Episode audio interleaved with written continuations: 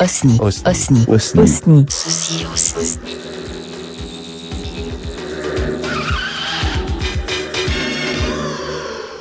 Carrément. Et quelques années plus tard, le... la tendance à faire de la musique symphonique dans la SF a été cassée à nouveau par le compositeur de la musique de Battlestar Galactica. C'est parfois comme ça que c'est présenté en tout cas.